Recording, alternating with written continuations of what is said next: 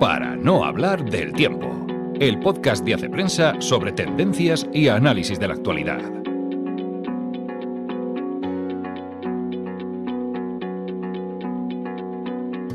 Hola amigos, una semana más nos encontramos en el podcast de Hace Prensa. Soy Ana Sánchez de la Nieta y hoy vamos a hablar de los dilemas éticos que surgen alrededor del primer trasplante de útero en España y vamos a hablar también de las ciudades de proximidad, las llamadas ciudades de 15 minutos. En las pistas culturales tenemos el libro de memorias del cardenal Julián Herranz, Dos Papas.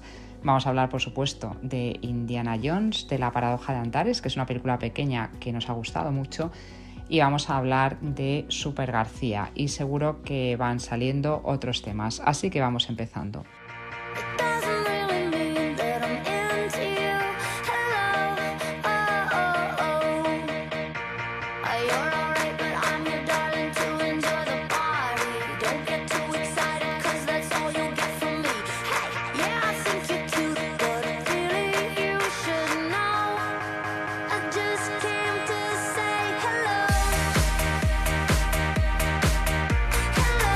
Hace unas semanas era noticia en España el primer nacimiento tras un trasplante de útero. Y Ana Zazalejos ha escrito sobre los dilemas éticos que suscita este avance médico. Nos lo explica ella.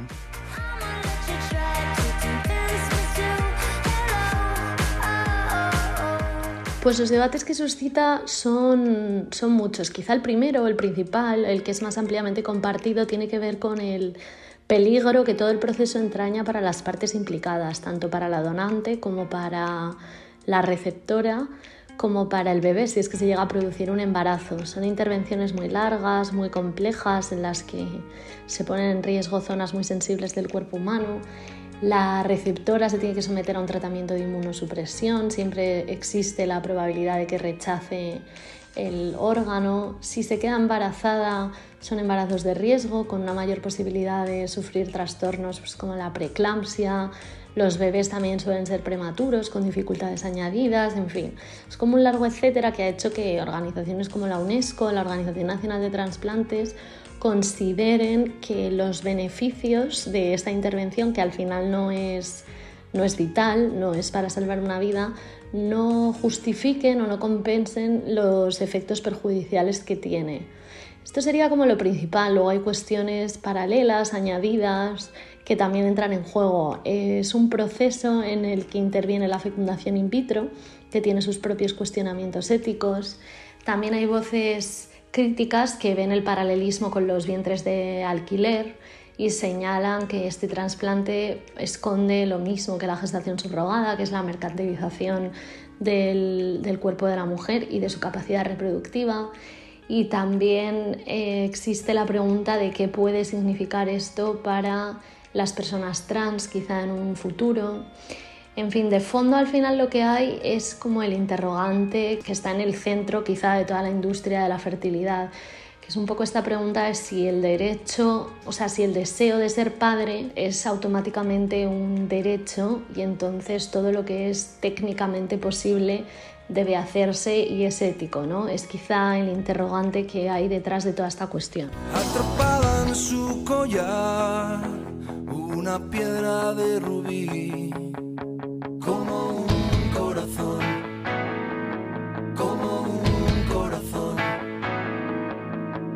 nunca olvidaré aquella pena, aquel dolor.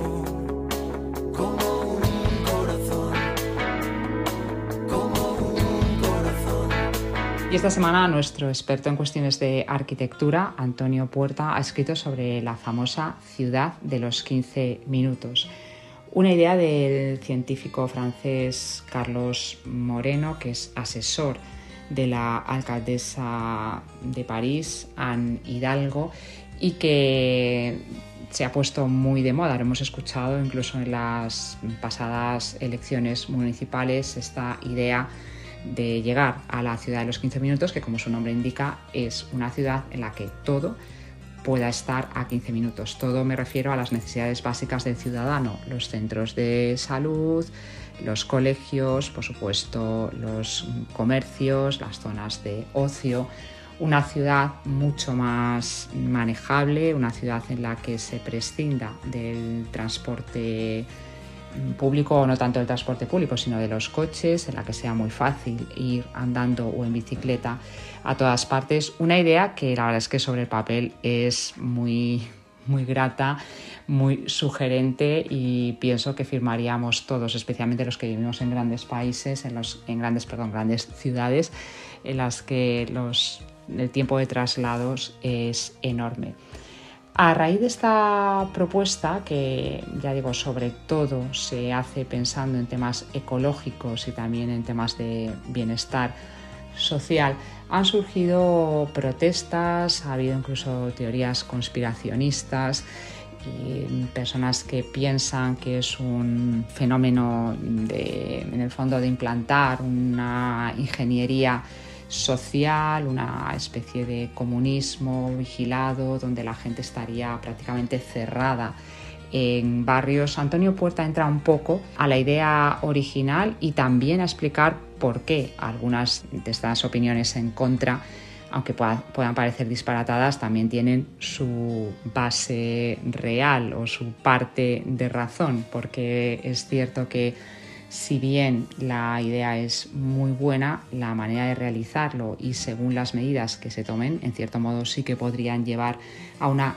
cierta ingeniería social o, mejor, para decirlo con más equilibrio, en el fondo esas ciudades de 15 minutos tienen que estar al mismo tiempo al servicio, como siempre, de la persona, del ciudadano y no del orden o de una determinada agenda ideológica. Antonio Puerta lo explica mucho mejor de lo que lo estoy explicando yo y la verdad es que es una visión muy completa ya digo, de una buena idea, pero que como todo puede ser susceptible de mejoras o también susceptibles de manipulación. Todo un año de duda y silencio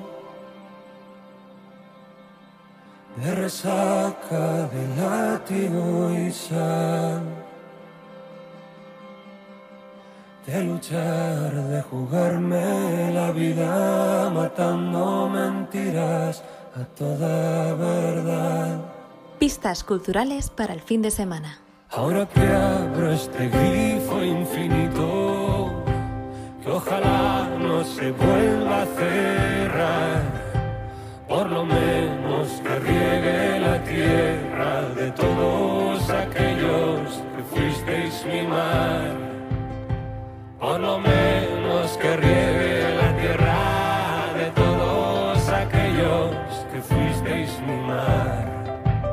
Julián Herranz es un cardenal español que lleva más de 60 años trabajando en la curia de Roma ha trabajado, como él dice, con seis papas, desde Juan XXIII hasta el Papa Francisco.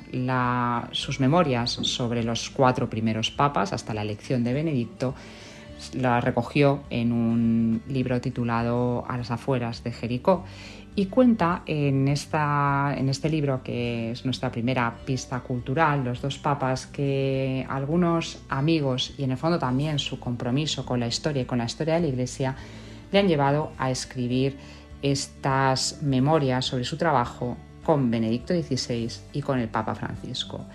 Es un libro muy profundo, un libro que requiere una lectura pausada o, por ejemplo, yo en mi caso que lo he leído bastante rápido, una segunda lectura y que es interesantísimo para conocer la, la historia de la Iglesia en las últimas décadas y también para ver y descubrir qué hay detrás de este enfrentamiento que, se hace desde fuera de la Iglesia, pero también desde dentro de la Iglesia, entre los dos pontificados de Benedicto XVI y el Papa Francisco. El libro se abre con una carta del Papa Francisco al cardenal Herranz en el que le elogia su corazón eclesial y pienso que precisamente ese corazón eclesial es el que está en, en esas páginas que para quienes están interesados en temas mm, también periodísticos en relación con la Iglesia es un libro muy interesante en el que se aborda desde el escándalo Batilix, en el que el cardenal Herranz tuvo una parte muy importante en la investigación, hasta la crisis de abusos y también esas maniobras dentro de la Iglesia para desunir, desestabilizar y contraponer los dos pontificados. Una lectura imprescindible, desde luego, para todos los que estén también un poco inquietos con noticias que escuchan a veces sobre la vida de la Iglesia. Los dos papas, Cardenal Herranz, y está publicado en Rial. Me jubilo. En tal caso, ¿qué tomamos? Lo mismo para mi hijada. Mi padre me dijo que encontrasteis algo en un tren durante la guerra. Un vial que podría cambiar el curso de la historia. ¿Por qué buscas precisamente lo que volvió loco a tu padre?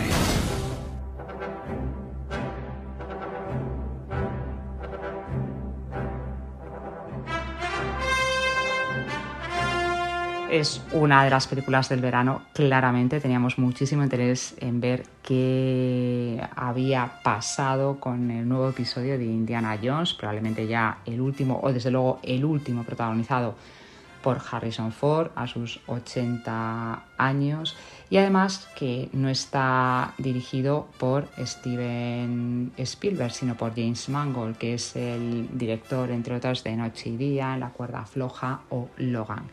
El resultado, la verdad, es que es una película que tiene muchísimo mm, ritmo, tiene buenas interpretaciones. El villano es Matt Mikkelsen, que es un grandísimo actor. Los efectos especiales están muy conseguidos, pero sobre todo han conseguido ese tono que tenían las primeras películas de Indiana Jones, sin llegar, por supuesto, al nivel que tiene El Arca Perdida o El Templo Maldito hay que reconocer que es un final de la saga por todo lo alto y alguien decía en Twitter esta semana, si ya la gente no va al cine a ver este Indiana Jones, no sé qué vamos a tener que proyectar. La universidad nos ha quitado la mitad de los aparatos, estamos bajo mínimos. Alex, no nos van a dar más dinero para que sigamos jugando a buscar aliens. Jugando. Mira, el Quantic Girl nos hace esta pregunta. Creo que el ser humano dedica mucho esfuerzo y dinero a buscar cosas a años luz de nuestro planeta, mientras aquí hay gente que todavía muere de hambre o de enfermedades para las que no tenemos cura. Si de pronto se te apareciese un genio y te diese a escoger entre saber si existen los extraterrestres o curar el cáncer, ¿qué elegirías? ¿Qué dices? Um, Y nuestra segunda propuesta de cine en carteleras no tiene nada que ver porque es una película muy pequeñita, La Paradoja de Antares, la pudimos ver en el Festival de Sitges. Es en el fondo una película de ciencia ficción que esconde un importante dilema moral. En el fondo, ¿por qué optas por salvar a los tuyos o por salvar a la humanidad? Casi nadie tiene este dilema tan, tan fuerte, pero la protagonista de esta película sí. Es una película con muy poco escenario, una sola protagonista, pero con un buen guion, con suspense y son 85 minutos de puro cine. Propuesta minoritaria, pero francamente satisfactoria. Un periodista en este país le pagan 2.000 millones, no le están pagando, le están comprando. No pueden acabar conmigo y no van a poder acabar conmigo mientras que ustedes estén. Se grababa el programa y cuando terminaba él encima de su mesa de despacho tenía las dos cintas de cassette y cuando volvía a casa lo escuchaba. No, eh, lo escuchaba al día siguiente. Éramos la KGB y la CIA, frente a frente. Y nuestra propuesta en plataformas es una docuserie Super García que recoge la trayectoria profesional, la personalidad y el carisma de José María García, que pienso que es uno de los periodistas deportivos más conocidos en la historia de la radio en España. Y mira que hay personajes, pero como José María García, pocos. Y en esta docuserie que cuenta además con el visto bueno y la participación de José María García, además de tener un material documental eh, magnífico y súper completo. Es una docuserie que tiene ritmo, que tiene gancho y que ya digo, en tres capítulos de 60 minutos nos enteramos no solamente de la vida de José María García, sino de todas las miserias y grandezas de la radio en unas décadas del periodismo español súper decisivas. Super García en Movistar.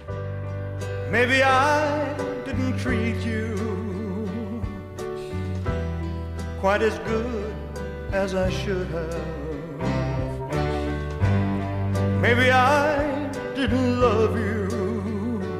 Y vamos terminando porque empieza julio, las jornadas intensivas y muchas ganas de irse de vacaciones. Nos hemos dejado muchos temas en el tintero. Una estupenda entrevista con Paloma Blanc, que es de las más mm, leídas ahora mismo en la web.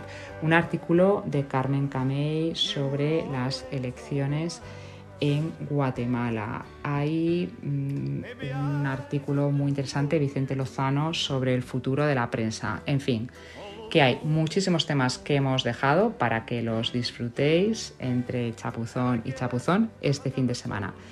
Nos vemos o mejor nos escuchamos la semana que viene. Hasta entonces.